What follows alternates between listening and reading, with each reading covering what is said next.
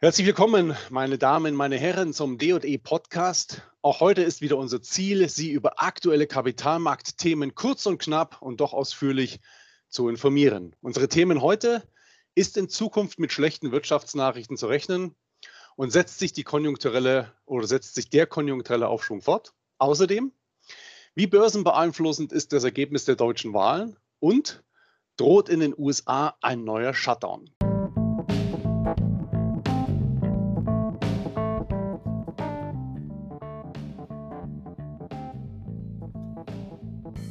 Ein freundliches Servus und herzlich willkommen zum DJE Podcast.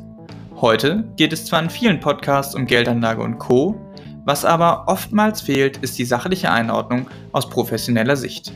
Deswegen werfen wir jeden Monat gemeinsam mit einem erfahrenen und renommierten Kapitalmarktexperten für Sie einen Blick auf und in die Märkte. Unser Experte Dr. Ulrich Kafanek, Vorstand der DJE Kapital AG. Und hier ist Ihr Moderator Mario Künzel.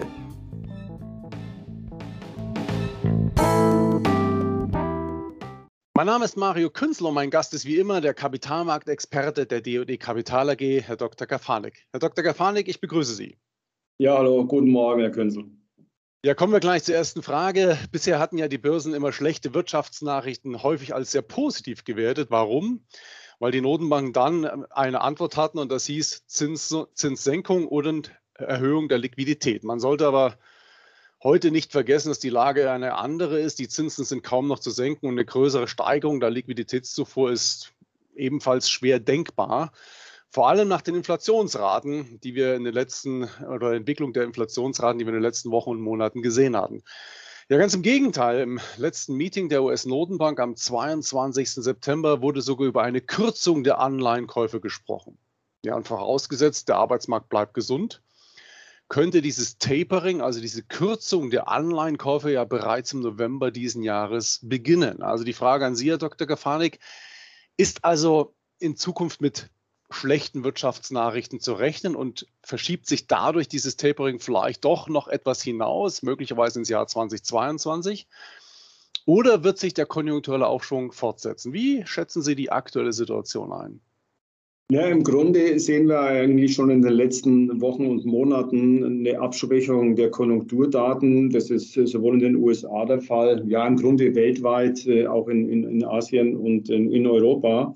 Ähm, das Interessante ist aber, dass die Wachstumsraten, die jetzt in diesem Jahr nicht stattfinden, was vor allen Dingen mit den Problemen auf der Angebotsseite ähm, zu tun hat, das bekannteste Beispiel ist die Halbleiterindustrie, dass sich sozusagen diese Abschwächung, ähm, die in diesem Jahr stattfindet, verlagert in das nächste Jahr. Also das heißt, wir sehen dadurch eine Verlängerung, eine, äh, einen kontinuierlichen Aufschwung, die Überhitzung in diesem Jahr findet dann auch nicht statt. Überhitzung äh, ist übrigens auch nicht gut. Also immer in der Welt, wo das Wachstum zu stark ist, dann besteht eben die Möglichkeit, dass die Zentralbanken stärker auf die Bremse treten. Insofern ist das eine gute Nachricht. So kann man sagen, ja, wir haben etwas schlechtere Wirtschaftsnachrichten für 2021, also für das laufende, laufende Jahr, aber tendenziell eine Verbesserung fürs nächste Jahr. Wachstums, ähm, die Wachstumsseite stabilisiert und die Inflation kommt eher runter. Also wenn ich mir die Vorhersagen anschaue für die Inflation äh, für dieses Jahr und nächstes Jahr, dann sind die rückläufig im Vergleich zu diesem Jahr. Und insofern äh, glaube ich nicht, äh, dass die Tapering-Geschichte ähm, nicht stattfindet. Die Notenbank in den USA wird sich davon nicht abhalten lassen. Und das äh, Programm der, äh, der amerikanischen Notenbank ist damit zu beginnen. Ich gehe auch davon aus, dass es im November und im Dezember ist oder im Dezember ist. Und wie viel es äh, sein wird, wissen wir noch nicht. Ich persönlich rechne zwischen 10 und 20 Milliarden. Es könnte dann eben sein, dass wir mit dem Tapering-Prozess Mitte nächsten Jahres fertig sind. Und das ist auch nochmal eine Aussage von Jerome Powell dem US-Zentralbankpräsidenten. Erst dann würde mit Zinserhöhungen begonnen werden, also frühestens im zweiten Halbjahr 2022. Aber insgesamt keine schlechte Situation, trotz etwas schwächerer äh, Nachrichten, ziemlich stabile Konjunkturentwicklung.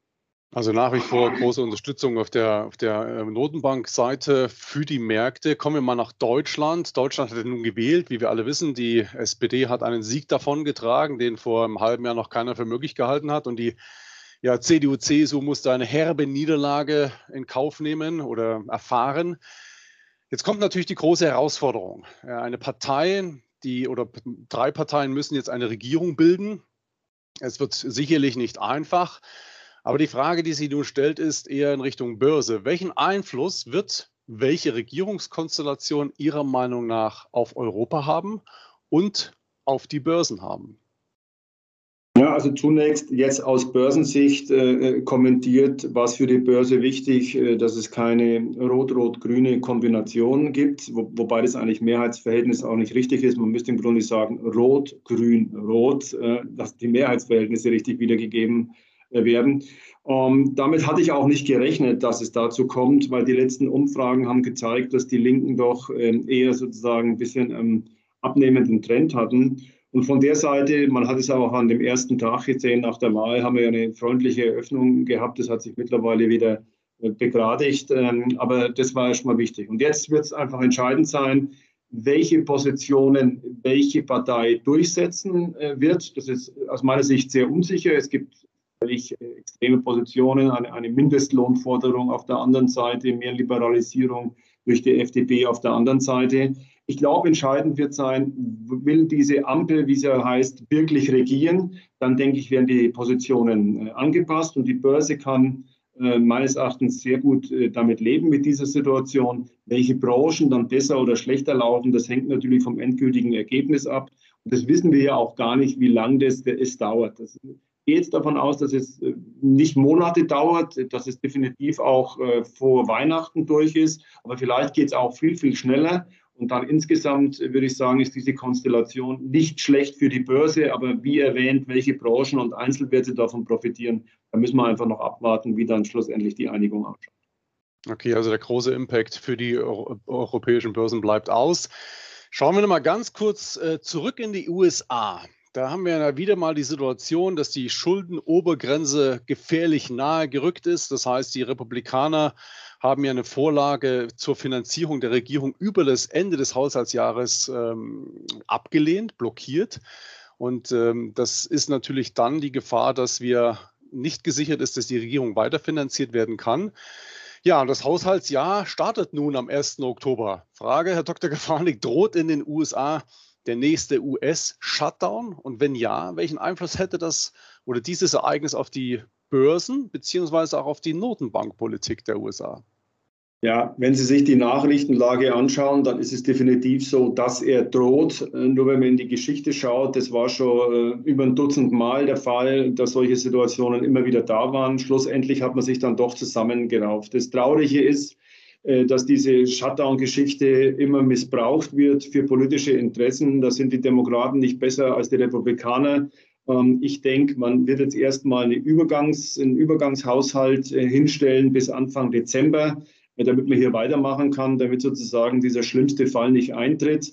Ähm, dass hier äh, Leute nach Hause geschickt werden. Aber insgesamt wird dieses Thema äh, Finanzierung, Budget äh, auf der Agenda bleiben. Also die kurze Antwort ist, ich rechne jetzt mit dieser Einigung in der letzten Minute, also Ende am letzten Tag im, im Dezember. Und danach wird das Gezerre weitergehen über Schulden, über Obergrenzen, über Finanzierungen. Und was man vielleicht auch noch sagen kann, es wird für Herrn Biden wahrscheinlich schon schwierig sein, die gesamte Höhe seiner Programme durchzusetzen, also sowohl das 1,2 Billionen hohe Infrastrukturprogramm als auch dieses 3,5 Billionen äh, Family Program. Also in der Kombination, denke ich, äh, wird er davon Abstriche machen, weil auch einige Demokraten mit dieser Verschuldung auch nicht einverstanden sind. Und in der Tat, denke ich, hat man hier das Kind ein bisschen mit dem Bade ausgeschüttet. Aber kurze mhm. Antwort, ich glaube hier, dass es eine Regelung gibt für diesen Shutdown, aber danach werden die Themen äh, auf der Agenda nur nach hinten geschoben.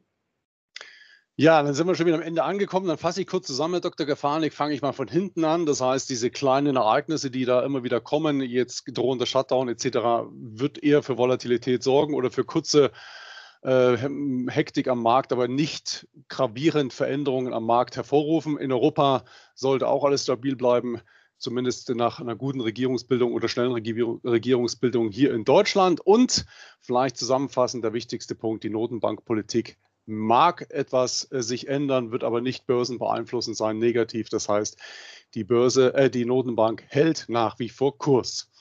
Ja, Dr. Gefanik, dann sage ich vielen Dank für Ihre Zeit, wie immer, und vielen Dank für Ihre Ausführungen und Ihnen, liebe Zuhörerinnen und Zuhörer, danken wir natürlich wieder für Ihre Zeit. Wir würden uns freuen, wenn wir uns auch heute wieder, wenn es uns auch heute wieder gelungen ist, Sie umfangreich zu den aktuellen Kapitalmarktthemen zu informieren. Am Schluss bleibt mir nur zu sagen, bleiben Sie bitte gesund, haben Sie vielen Dank für Ihre Zeit und auf ein baldiges Wiederhören. Ihre D&E Kapital AG. Die D&E Kapital AG erbringt keine Anlage-, Rechts- und/oder Steuerberatung. Informationen zu Finanzinstrumenten, dem Kapitalmarkt und sonstige für die Vermögensanlage relevanten Themen in diesem Podcast dienen ausschließlich der Information. Dieser Podcast stellt weder eine individuelle Anlageempfehlung noch eine Einladung zur Zeichnung oder ein Angebot zum Kauf oder Verkauf von Wertpapieren oder sonstigen Finanzprodukten dar. Für die Richtigkeit und Vollständigkeit der Informationen kann trotz sorgfältiger Recherche keine Gewähr übernommen werden. Kapitalanlagen bergen Verlustrisiken. Das gilt auch für eine professionelle Vermögensverwaltung oder die Kapitalanlage über Fonds. Bitte beachten Sie dazu die umfassenden Risikohinweise auf www.dje.de.